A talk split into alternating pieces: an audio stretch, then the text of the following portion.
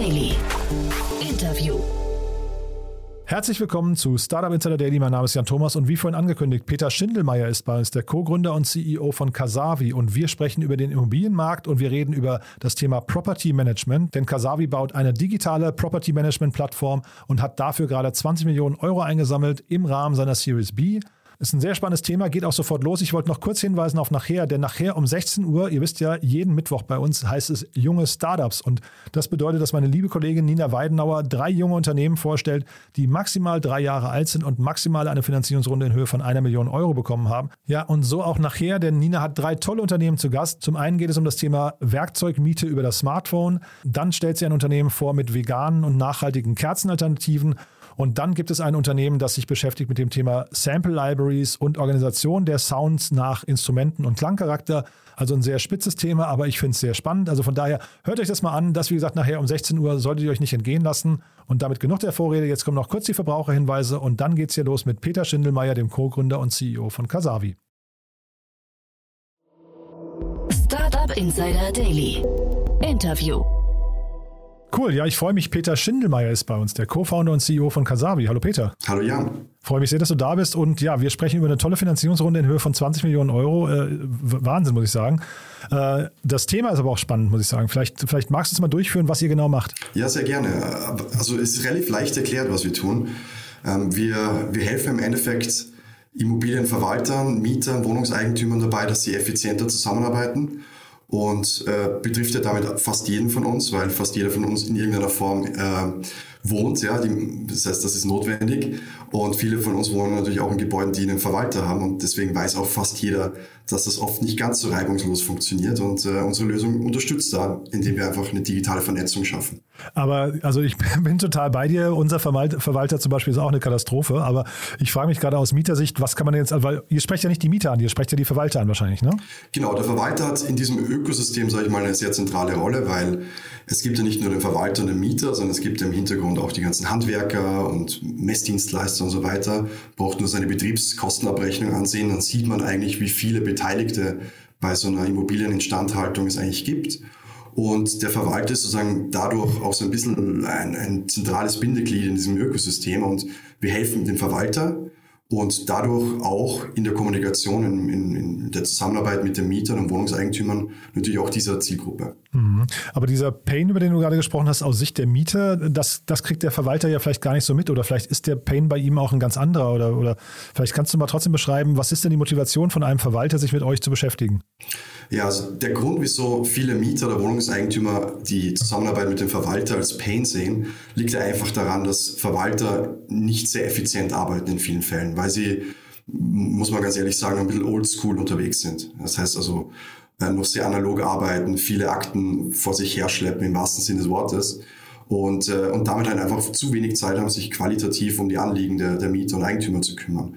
Und Kasabi ist im Kern eigentlich ein Vorgangsmanagementsystem, ein Produktivitätstool und hilft damit den Verwalter, die Zeit sinnvoll einzusetzen und damit eben auch eine, eine Schadensmeldung, eine Schlüsselbestellung, was auch immer, ähm, rascher und effizienter und eigentlich auch automatisierter zu verarbeiten. Und davon profitiert natürlich jeder.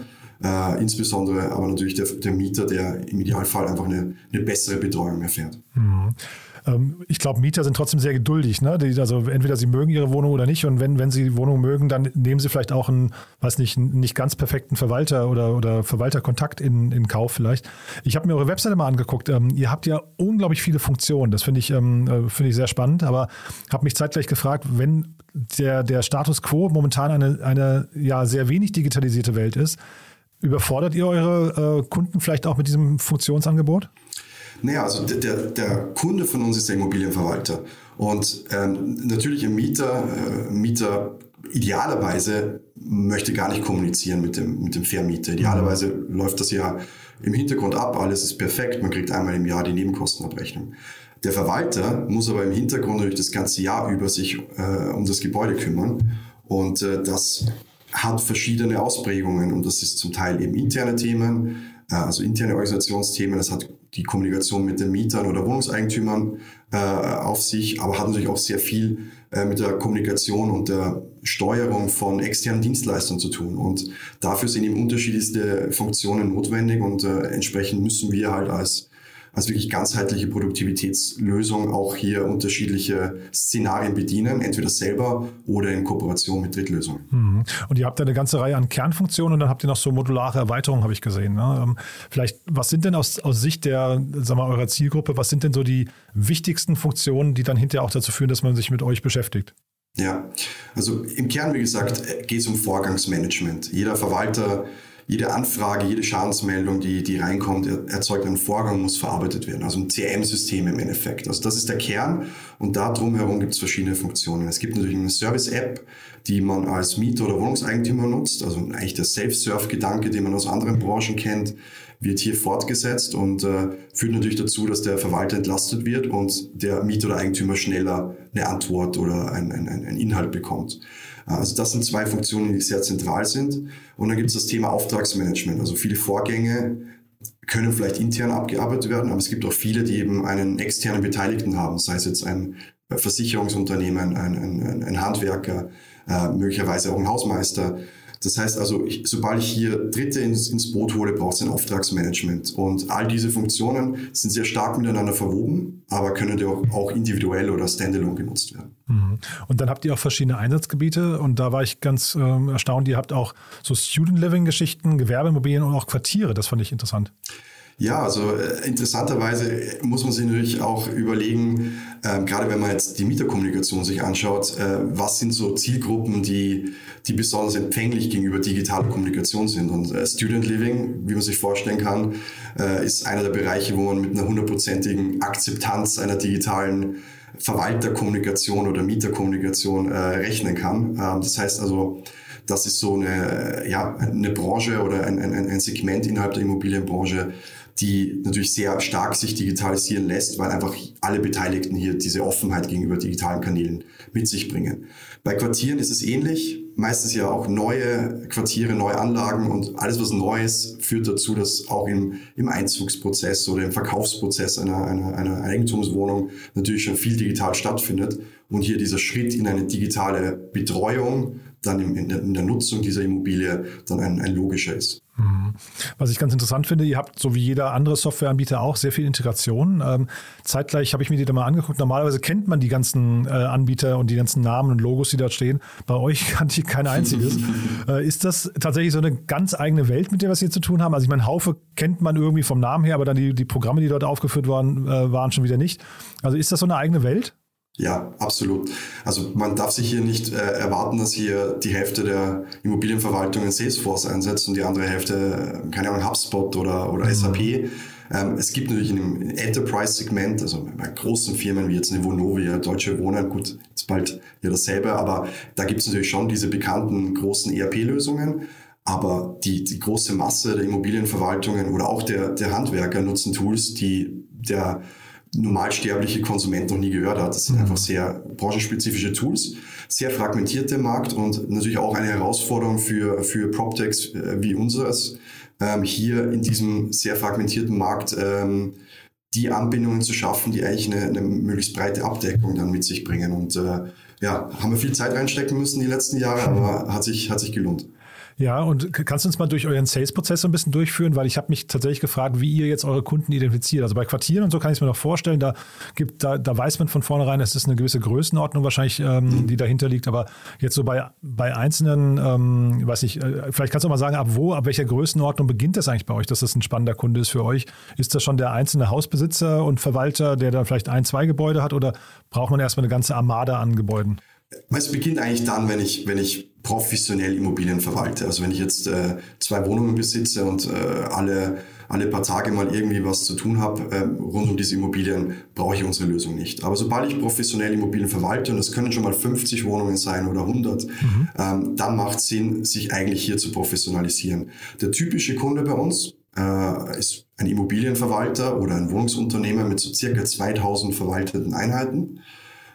Das klingt jetzt mal viel, aber das sind Unternehmen, die eigentlich nicht recht viel mehr als acht, neun, zehn Mitarbeiter haben. Also das sind keine großen Unternehmen. Das liegt daran, dass von den ca. 25.000 Immobilienverwaltungen, die es in Deutschland gibt, ein wirklich Großteil davon, und wir reden ja wirklich vom, vom long, long, long, long tail ähm, eigentlich diese, diese kleinen und, und mittelgroßen Immobilienverwaltungen darstellen. Also es gibt wirklich nur eine Handvoll sehr, sehr großer, die man vielleicht auch wirklich ähm, kennt oder, oder zumindest deutschlandweit kennt, wie jetzt eben äh, vorher genannte Vonovia und Co. Mhm. Ähm, aber der Großteil sind wirklich äh, kleinere Unternehmen, die einfach auch jetzt immer mehr merken, sie müssen sich digital aufstellen und ja, und entsprechend auch auf uns zukommen, erfreulicherweise, klar, klarerweise.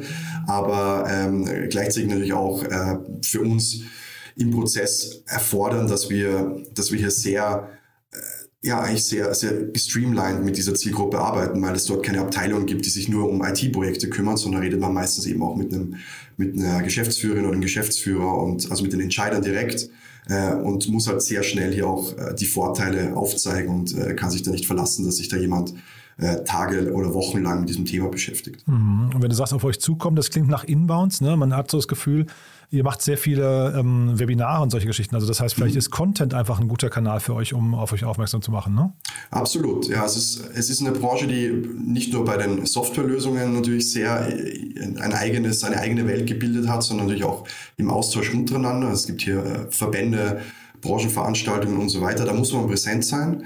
Das haben wir die letzten Jahre getan. Das bedeutet halt eben auch, dass man wirklich mal, keine Ahnung, nach äh, Frankenthal fährt oder äh, nach Mainz, also nicht immer alles in Berlin, München und, äh, und Hamburg ist und äh, uns die Marke bekannt macht. Aber das haben wir, haben wir eben sehr konsequent getan und hier entsprechend auch einen Bekanntheitsgrad geschaffen, der dazu führt, dass wir jetzt mittlerweile eigentlich als ein, einer der Treiber der Digitalisierung in der Immobilienverwaltungsbranche gesehen werden. Mhm.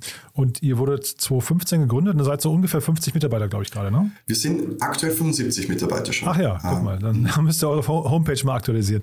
Da hatte ich, glaube ich, die Zahl 50 runtergezogen. Ah, danke für den Hinweis. Äh, genau, ne? aber du hast mir erzählt, ihr sucht auch gerade Mitarbeiter, ne? Ja, genau. Also wir haben jetzt gerade eine Series B äh, im Dezember angekündigt, äh, im Volumen von 20 Millionen Euro.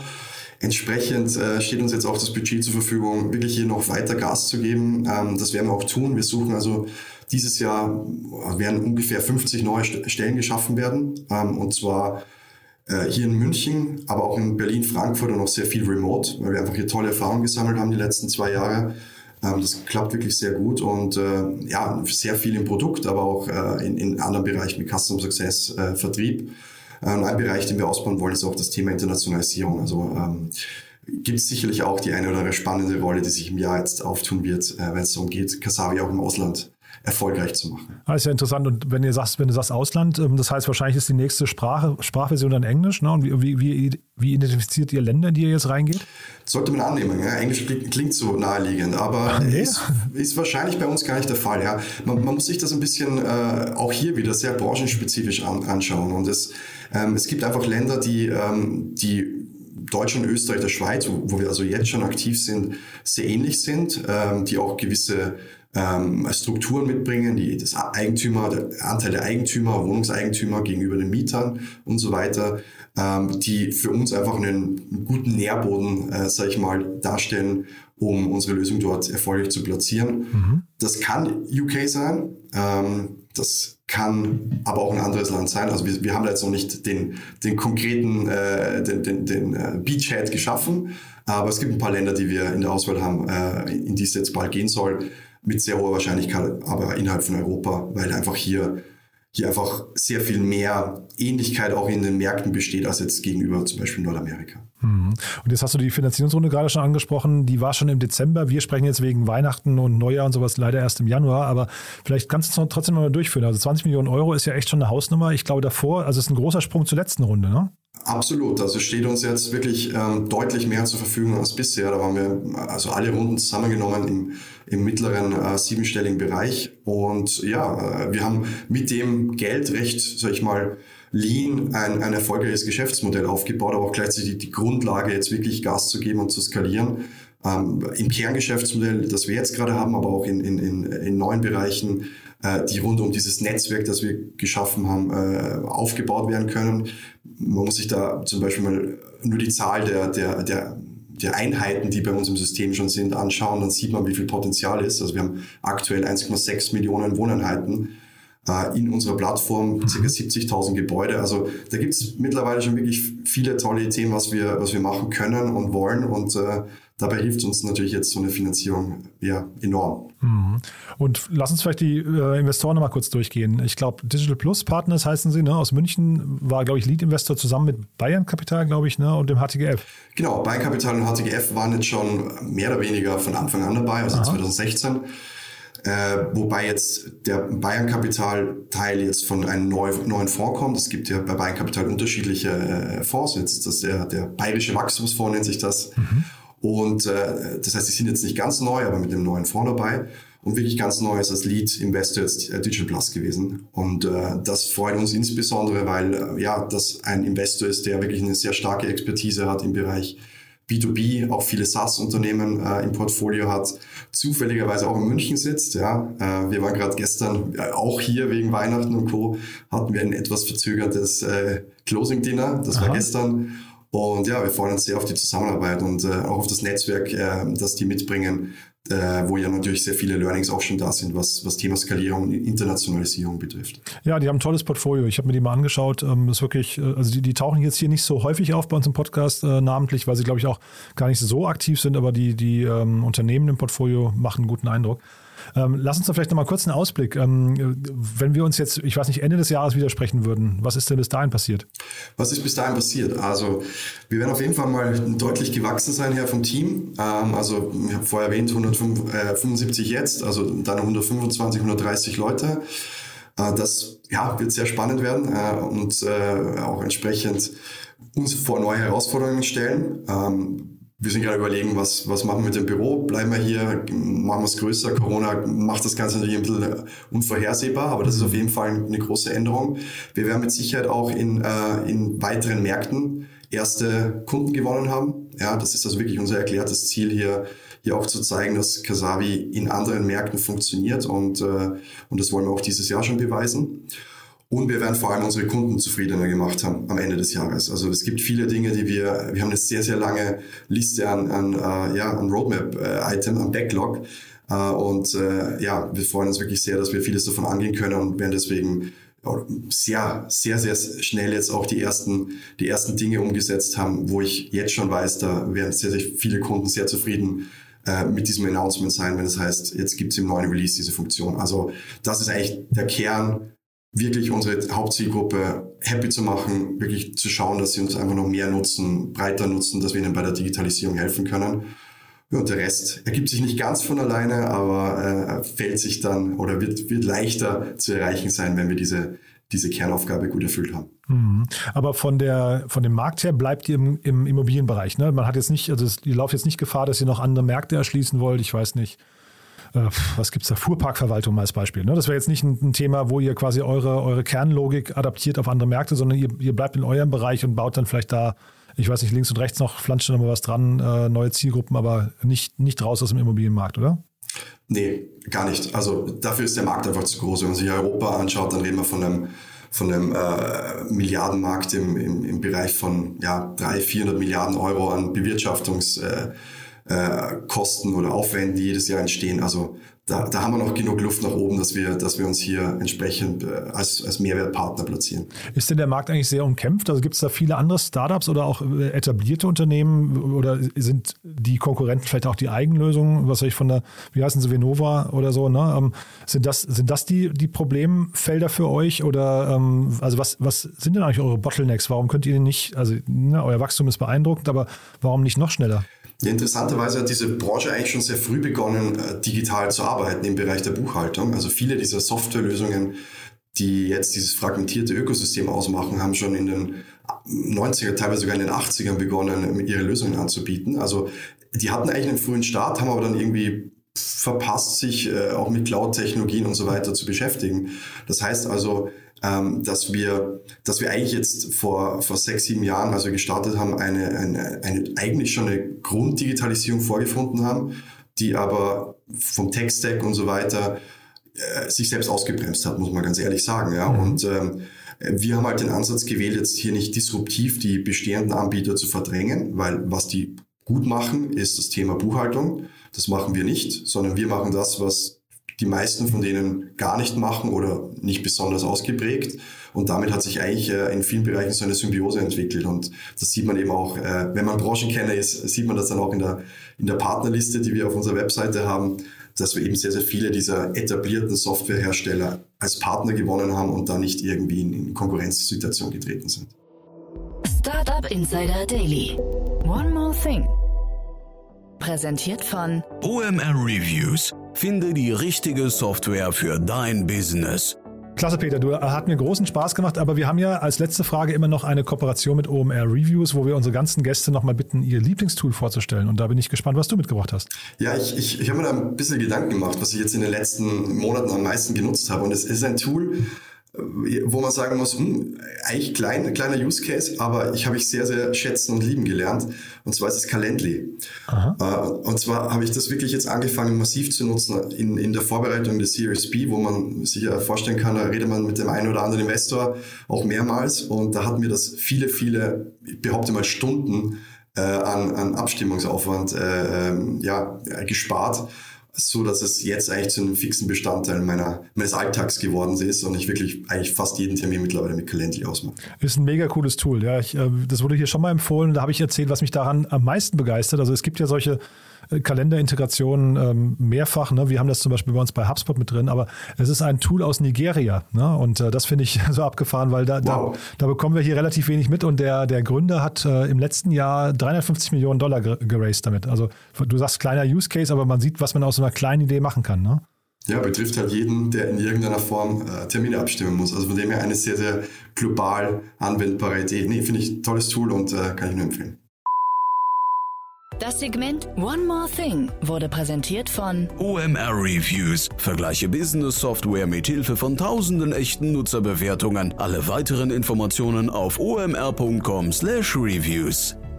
Peter, großartig. Du dann vielen Dank, dass du da warst. Weiterhin viel Erfolg und wenn es Neuigkeiten gibt, sag gern Bescheid, ja? Ja, vielen Dank. Werde ich tun, Jan. Danke dir. Startup Insider Daily, der tägliche Nachrichtenpodcast der deutschen Startup-Szene. So, das war Peter Schindelmeier, Co-Gründer und CEO von Kasavi und damit sind wir durch für den Moment. Nachher geht es weiter um 16 Uhr mit meiner lieben Kollegin Nina Weidenauer und den jungen Startups. Ich habe es ja vorhin angekündigt. Mal wieder drei tolle Unternehmen, die sich vorstellen. Und ja, wenn euch jemand einfällt, der hören sollte, was wir hier tun, empfehlt uns gerne weiter. Ihr kennt bestimmt Menschen, die sich für die Startup-Szene interessieren könnten, die vielleicht selber gründen möchten oder die ja einfach nur Lust haben auf das ein oder andere Thema und hier mal reinhören sollten. Dafür schon mal vielen Dank fürs Weiterempfehlen und ansonsten nachher 16 Uhr Nina Weidenauer mit den jungen Startups und wir hören uns wieder morgen früh in gewohnter Frische mit den Nachrichten. Bis dahin, alles Gute. Ciao, ciao.